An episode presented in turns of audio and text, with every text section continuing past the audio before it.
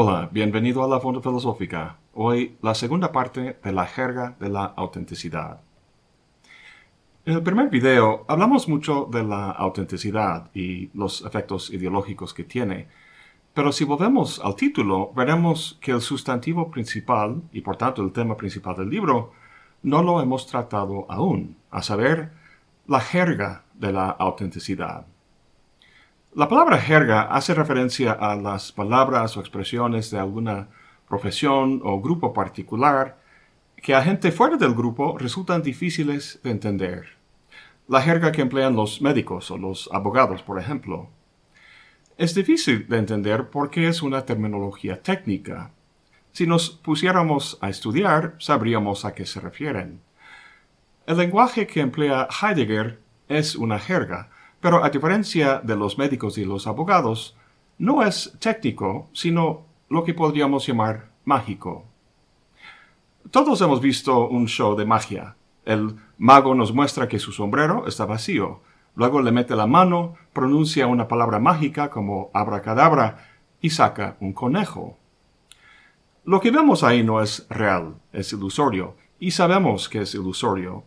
Pero para ayudarnos a suspender el juicio, enuncia la palabra mágica como si tuviera una eficacia causal. Asociamos la palabra con el efecto que percibimos y aplaudimos. Abracadabra es una palabra vacía, no tiene contenido. Lo que Adorno sostiene es que palabras como autenticidad, angustia, el cuidado del ser, ser para la muerte, etc., tal y como se usan en el léxico de Heidegger, son como esa de abracadabra. Bueno, Adorno no dice eso textualmente. Eso del mago y abracadabra es mi ejemplo, pero creo que expresa lo que quiere decir. Bueno, si Heidegger enuncia palabras como si tuvieran poder mágico, uno podría razonablemente pensar que Adorno está de acuerdo con Carnap y otros positivistas en su denuncia del pensamiento de Heidegger como pura galimatías. Pues no, los positivistas también abusan del lenguaje, pero de forma distinta. Para entender el problema que tiene Adorno con el lenguaje de Heidegger y también con el de los positivistas, hay que entender su propia concepción. Adorno dice, lo que la filosofía querría, lo peculiar de ella, por lo cual le es esencial la representación, condiciona que todas sus palabras digan más de lo que cada una dice. Bueno, primero, el lenguaje es representativo. Por un lado hay un sujeto que emplea el lenguaje y por el otro el objeto, una cosa o estado de cosas en el mundo. A lo que apunta el sujeto con el lenguaje es la verdad del objeto.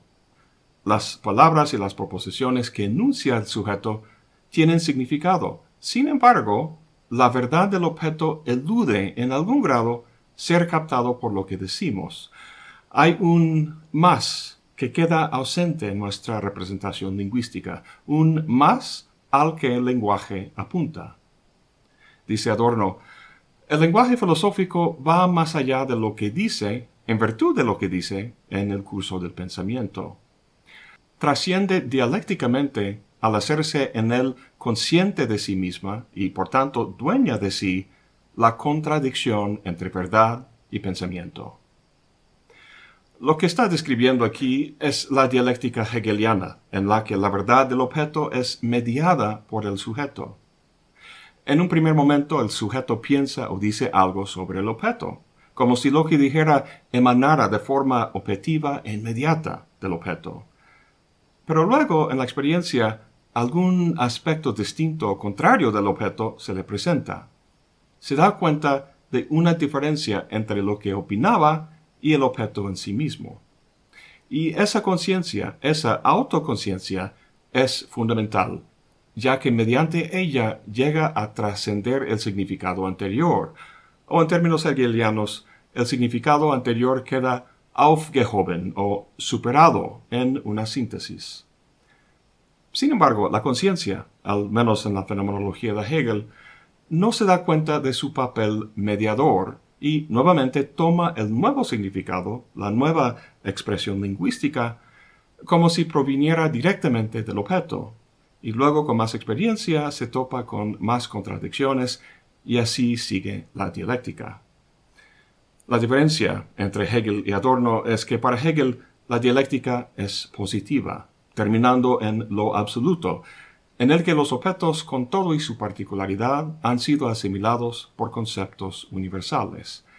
Para Adorno la dialéctica es negativa, no termina en una identidad entre sujeto y objeto. Bueno, es muy interesante ese tema, pero tendrá que ser para otro video. Lo que nos interesa aquí es el lenguaje de Heidegger. Lo que Adorno dice es que Heidegger rompe esta dinámica dialéctica, el vaivén entre la palabra y la cosa, quedándose por el lado del sujeto y el lenguaje. La verdad que trasciende las palabras del lenguaje dice que Heidegger la agrega a las palabras como posesión inmutable de estas, como si las palabras mágicamente encerraran en sí mismas ese más, ese significado que el lenguaje busca. Dice Adorno, en la jerga se disipa la diferencia entre el más que el lenguaje busca a tientas y su ser en sí. La hipocresía se convierte en un a priori, el lenguaje cotidiano se habla aquí y ahora como si fuera sagrado. A este, un lenguaje profano solo podría aproximarse distanciándose del tono de lo sagrado, no imitándolo. En esto la jerga peca de un modo blasfemo. Al revestir palabras empíricas de aura, exagera las ideas y los conceptos de la filosofía, como la del ser, dándoles una mano tan espesa que su esencia conceptual, la mediación por el sujeto pensante, desaparece bajo el barniz. En esta cita, lo importante son los conceptos de aura y de lo sagrado, conceptos que connotan la autoridad de un lenguaje religioso. Para entender por qué Heidegger emplea el lenguaje así, quiero que nos pongamos en los zapatos de su público, de los alemanes en los años 20. En el siglo XIX, el capitalismo era empresarial, es decir, era dirigido por la actividad empresarial de la burguesía, por la capacidad racional de planeación y autocontrol de individuos empresarios, cosa que se ve reflejada en el título del famoso libro de Max Weber, La ética protestante y el espíritu del capitalismo. A las alturas de los años 20, esto ya había cambiado mucho.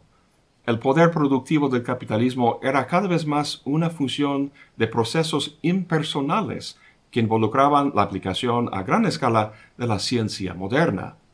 Burócratas, administradores y científicos estaban en control de sistemas mecánicos y técnicos que ya no requerían del conocimiento ni el juicio moral de empresarios individuales.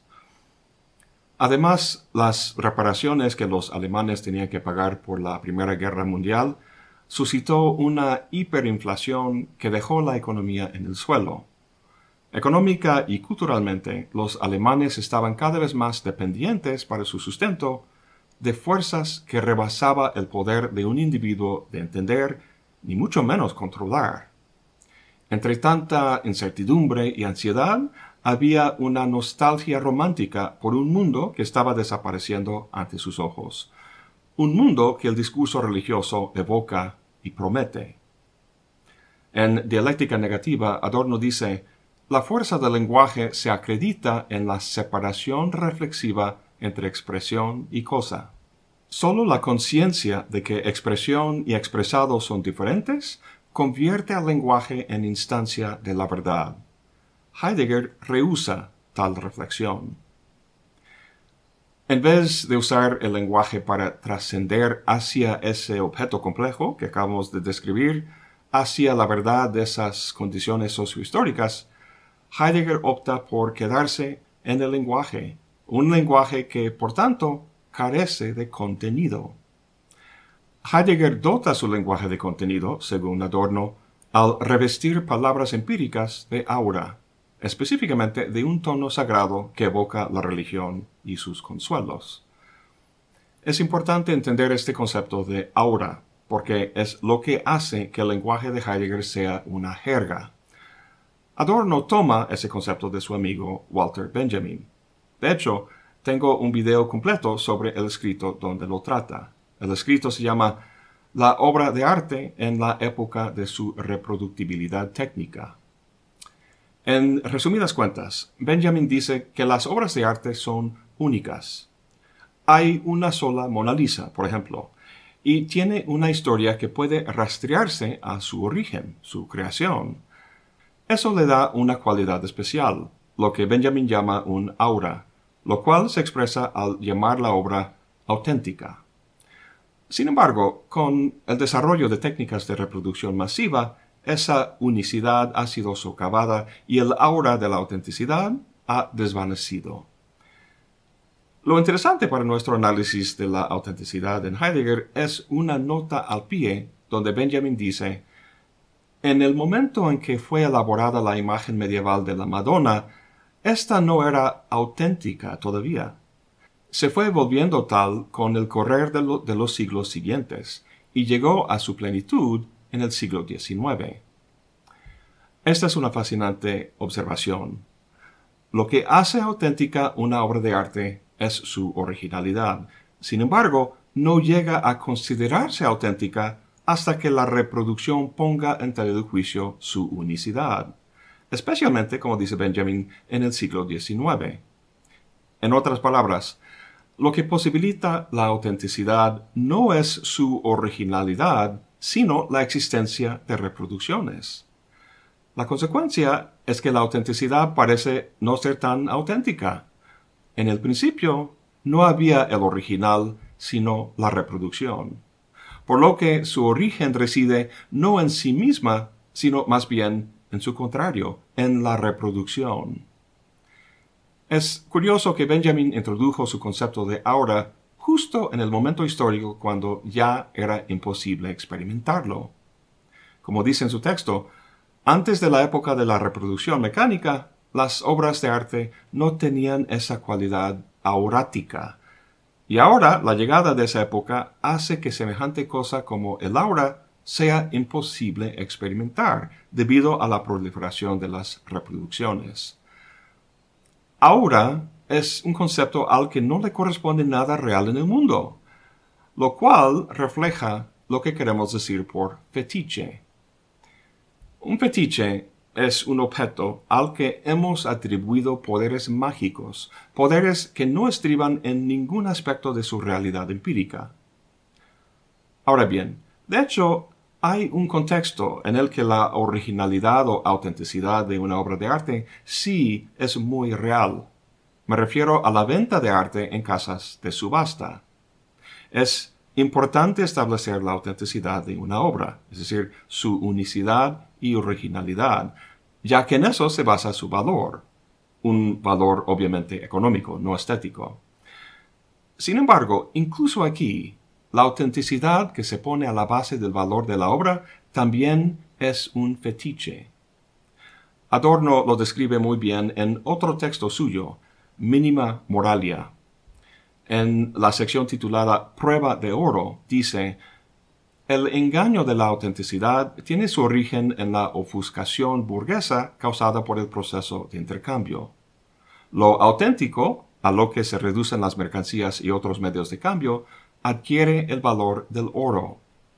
Pero como en el oro, la autenticidad abstracta de sus quilates se convierte en fetiche.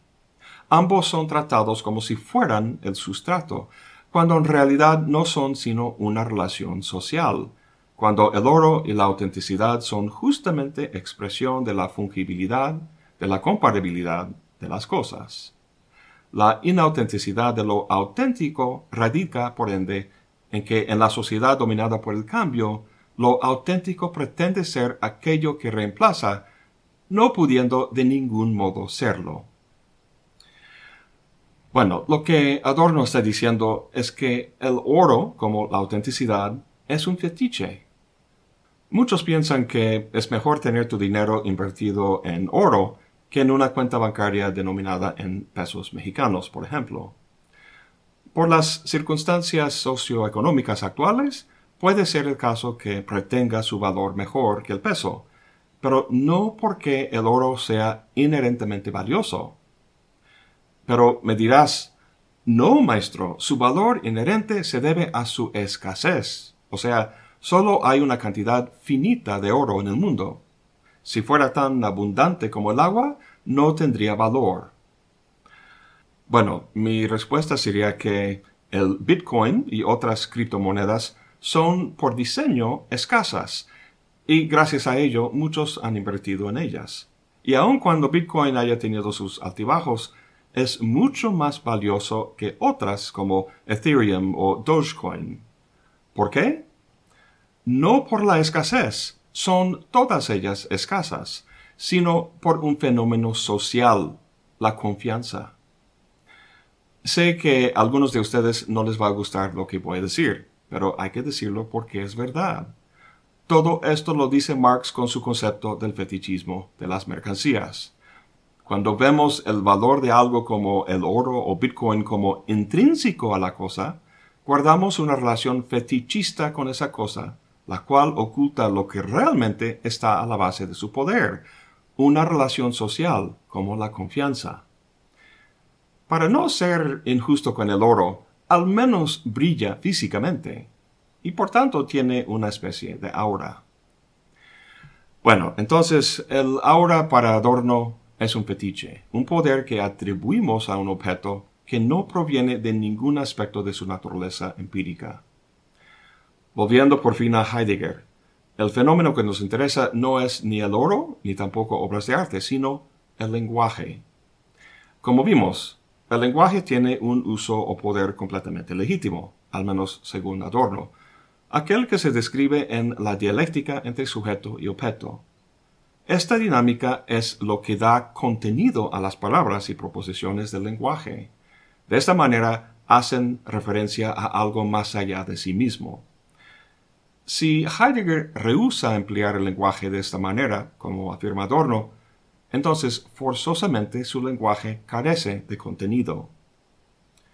A lo mejor digas, Maestro, cuando leo El ser y el tiempo o la carta sobre el humanismo, por ejemplo, entiendo las palabras de Heidegger. Tiene mucho sentido lo que dice. Bueno, decir que su lenguaje carece de contenido no quiere decir que carece de sentido. Un cuento de ciencia ficción puede tener mucho sentido, pero no contenido. Al menos un contenido que provenga del mundo común y que podamos cuestionar un contenido sobre el cual tendría sentido tratar de conocer mejor y de forma más adecuada a través de la experiencia y la crítica. Esta relación dialéctica con el mundo es lo que está ausente en el lenguaje de Heidegger, pero es difícil darnos cuenta de ello debido al sentido que tiene lo que dice. Para Adorno, el sentido que brilla de sus palabras es precisamente eso, un brillo, un aura, que trata de hacer presente y real lo que no tiene contenido. El aura que su discurso conjura es religioso y pastoral. Podemos ver esto en un pasaje de la Carta sobre el Humanismo que Adorno cita en su texto. Dice Heidegger, El hombre no es el señor del ente, el hombre es el pastor del ser. En este menos no pierde el hombre nada, sino que gana al lograr la verdad del ser. Gana la pobreza esencial del pastor, cuya dignidad estriba en ser llamado por el ser mismo a la salvaguarda de su verdad. Esta llamada viene como la proyección de la que procede el arrojamiento del ser ahí. El hombre es, en su esencia histórico-ontológica, el ente cuyo ser como existencia consiste en que mora en la cercanía del ser. El hombre es el vecino del ser. Podemos hacer notar varias cosas aquí como emblemáticos del lenguaje de Heidegger. Primero está lo que Adorno llama el esplendor de lo sencillo, que Heidegger ensalza lo simple, el entorno bucólico del campo, el pastor. Evoca una sociedad agraria, preindustrial y de hecho premoderno, casi medieval. Además está el inconfundible tono religioso. Términos como ser, muerte, caída, finitud, autenticidad y otras connotan un entorno de fe y salvación, a diferencia de la razón ilustrada que es lo que ha conducido a las depredaciones bélicas y económicas que comentamos antes. Semejante escenario resulta muy atractivo al lector de Heidegger, y también le resulta muy atractivo a Heidegger mismo, ya que le permite dotar su lenguaje de una autoridad social y política. Para Adorno, meras palabras como la de abracadabra no tienen el poder de mágicamente remediar los antagonismos sociales. Dice, tras retirar la rimbombancia existencial, lo que queda son costumbres religiosas privadas de contenido religioso. No se entiende que las formas de culto, en cuanto objetos folclóricos, sobreviven a su misterio como cáscaras vacías. Sin embargo, esta situación se defiende con ayuda de la jerga. La ignominia afecta no solo al pensamiento, sino también a la religión, que antiguamente prometió a los hombres la beatitud eterna, mientras que la autenticidad se conforma resignada con un mundo en último término sano. En el último video comentamos que la amorfa noción de espiritualidad ha tomado el lugar que la religión antiguamente ocupaba. Los diversos mandamientos cuyo cumplimiento la religión obligaba se han reducido a solo uno, uno que se ha interiorizado, el de ser auténtico. Como la religión tradicional, esta nueva también emplea un discurso moralizante en el que resuena la jerga de Heidegger. Lo que se cuestiona no son estructuras de dominación, sino individuos, si son buenos o malos, auténticos o inauténticos. Los códigos y preceptos de los curas de la autenticidad abundan ya en todas partes, los cuales, al ser adoptados, transforman la experiencia de uno en un drama de culpa, autodisciplina, arrepentimiento, salvación, otra vez culpa, etcétera, etcétera, en un ciclo interminable. De hecho, Byung-Chul Han describe esta dinámica muy bien en su famoso libro La sociedad del cansancio. Pero antes de Han había Hegel.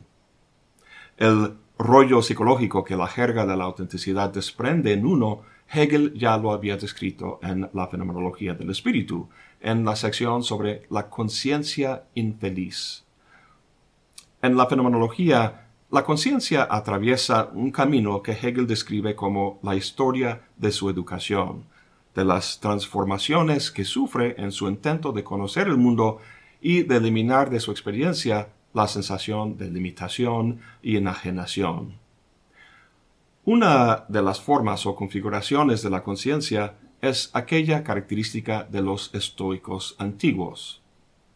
Una manera de lidiar con la complejidad del mundo y de la impotencia de uno ante él es negar el mundo exterior para centrarse en sí, en su virtud y en el conocimiento racional del logos. Si no puedes cambiar el mundo, puedes al menos controlarte a ti mismo y así vivir bien. Esto de hecho describe bastante bien la postura de Dasein, tal y como lo ha planteado Heidegger, la virtud interior siendo la autenticidad. Por muy cómoda que sea esta torre de marfil, el mundo allá afuera sigue. Hacerle caso omiso no cambia este hecho. Una configuración opuesta a la del estoico es la del escéptico. Esta conciencia niega el mundo no de manera meramente abstracta y formal, cuestiona y niega toda posible perspectiva sobre el mundo, incluso la que implica al mismo. Así alcanza una perspectiva mucho más amplia que la del estoico, pero a costo de arrasar consigo mismo. Entonces tenemos dos sujetos aquí, uno que se identifica con lo inmutable y eterno del logos, y otro que se identifica con lo cambiable y contingente. Parménides y Heráclito, por así decirlo. Ninguna de estas posturas es sostenible, ya que en la primera el mundo queda apartado del sujeto y en la segunda el sujeto se pierde en el mundo. Rechazar cualquiera de los dos lados, conciencia o mundo, sujeto o objeto, no resuelve el deseo del sujeto de integrar su experiencia de manera unificada. Para superar esta contradicción, la conciencia adopta e incorpora en sí las dos perspectivas a la vez. Esta configuración Hegel la llama la conciencia infeliz. Su infelicidad se debe a que hace guerra consigo misma, el lado singular y contingente frente al lado universal e inmutable, correspondiendo respectivamente al estoicismo y el escepticismo. Donde estos dos por separado corresponden al mundo de Roma antigua, su combinación en una sola conciencia corresponde, según Hegel, al cristianismo medieval. En esa tradición, el binomio básico es cuerpo-espíritu o hombre-dios. Mediante diferentes estrategias, la conciencia trata de unirse con el lado inmutable o divino, pero fracasa. El problema, dice Hegel, es que la conciencia que hace el esfuerzo es la conciencia contingente y cambiable.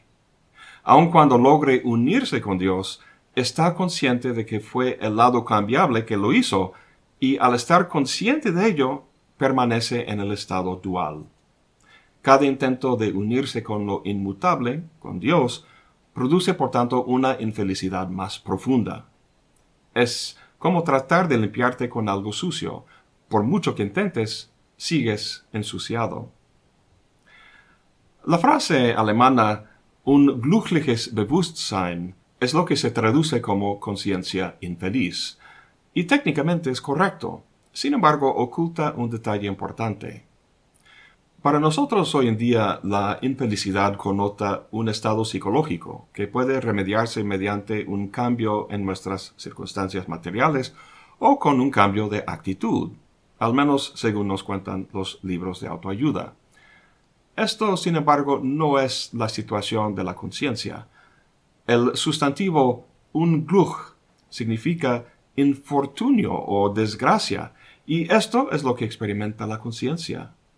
Es que cada intento de superar su limitación y unirse con lo divino solo resalta su pequeña contingencia, trabándolo con cada vez mayor fuerza en su miseria. Una miseria estructural que no se remedia con un cambio de actitud. El problema es que está enajenándose al colocar su propio poder, la autoconciencia, en un poder ajeno a sí mismo, Dios.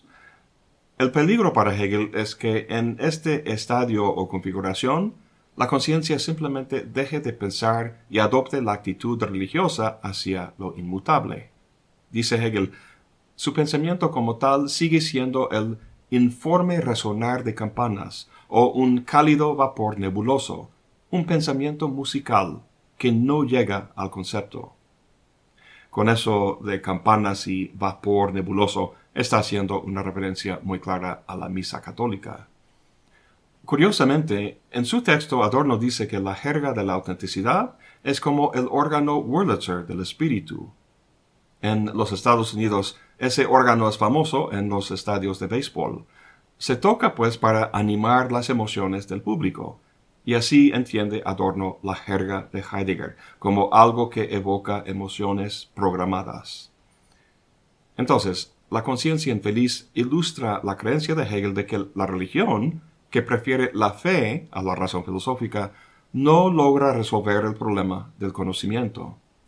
En vez de pensar con el concepto, se subordina a Dios mediante la fe, lo cual no hace más que reproducir la misma relación de distancia de lo divino de la que busca liberarse. Es esta dinámica lo que Adorno ve en el Dasein auténtico. De hecho, menciona la conciencia infeliz de Hegel en su texto, y dice que en las manos de Heidegger, por su prestidigitación lingüística, la conciencia infeliz se convierte en feliz. Feliz porque es adialéctica. Luego dice que lo que se preserva de la conciencia infeliz es únicamente la autojustificación limitada que Hegel se olió más de 100 años antes del fascismo. Esa frase es muy llamativa, pero no me gusta la palabra autojustificación. Traduce el término alemán Selbstgerechtigkeit, la cual en inglés es self-righteousness. Según mi diccionario, esto significa caracterizado por la certeza, especialmente una no justificada, de que uno es totalmente correcto o moralmente superior. Quizá la palabra santurrón sería más adecuada. Pues esto, dice Adorno, es lo que Hegel olía más de 100 años antes del fascismo. A esas alturas, el siguiente paso sería articular el vínculo entre el lenguaje y el pensamiento de Heidegger con el nacionalsocialismo, polémica que no me interesa abordar aquí. Pero sí mencionaré la siguiente curiosidad. Hegel implícitamente y Adorno explícitamente critican a Heidegger. Dicen que rehúsa pensar dialécticamente con el concepto, prefiriendo arroparse en un lenguaje aurático, cuasi religioso, que mágicamente resuelve los problemas de la experiencia de Dasein, cosa cuya verdad no se demuestra de forma conceptual, sino con la certeza de una actitud santurrona. La conciencia en la fenomenología de Hegel sí resuelve los antagonismos de su experiencia mediante la dura labor del concepto y termina, como sabemos, en lo absoluto. Posteriormente, en su obra La filosofía del derecho, Hegel deja claro que la libertad que la conciencia como individuo alcanza en la fenomenología se hace realmente efectiva en el Estado. En el Estado, el reconocimiento que el esclavo no logró frente al amo se consigue por fin en un marco legal e institucional que establece derechos universales. Lo curioso es que ese estado liberal, o en nuestro momento neoliberal, es lo que está suscitando en buena medida el resurgimiento del fascismo en el mundo contemporáneo. Entonces, Adorno critica las implicaciones políticas de Heidegger, pero también las de Hegel. La verdad es la totalidad, dice Hegel. Adorno dice que la totalidad es lo falso. Nuevamente, fascinante tema que tendrá que tratarse en otro momento. Lo que a mí me interesa en todo este análisis es el concepto de autenticidad. El escrito de Adorno me hizo ver lo fácil que es abusar del lenguaje, la facilidad con la que el lenguaje puede volverse ideológico. Me hizo ver, pues, como comenté en el primer video, que estaba llevando mi concepto de la filosofía artesanal en una dirección parecida a la de Heidegger, sin que me diera cuenta. En ese ensayo de mínima moralia que cité, Adorno dice lo siguiente, la autenticidad no es otra cosa que el obstinado y altanero encastillarse en la forma monadológica que la opresión social imprime al hombre. Lo que no quiere marchitarse debería preferir llevar el estigma de lo inauténtico. Lo que quiero hacer en el próximo video es compartir con ustedes un poco de lo que he estado pensando sobre un pensar artesanal y empezar a corregirlo con esta afirmación de Adorno. En nuestra discusión de Benjamin y el aura dijimos que en el principio no había el original, sino la reproducción. Lo que me interesa ver es cómo conceptos como la reproducción, la imitación y la mímesis, un gran tema en Adorno, pueden ayudarme a pensar de forma más no auténtica, sino honesta. Eso es todo por hoy. Gracias por acompañarme. Hasta la próxima y buen provecho.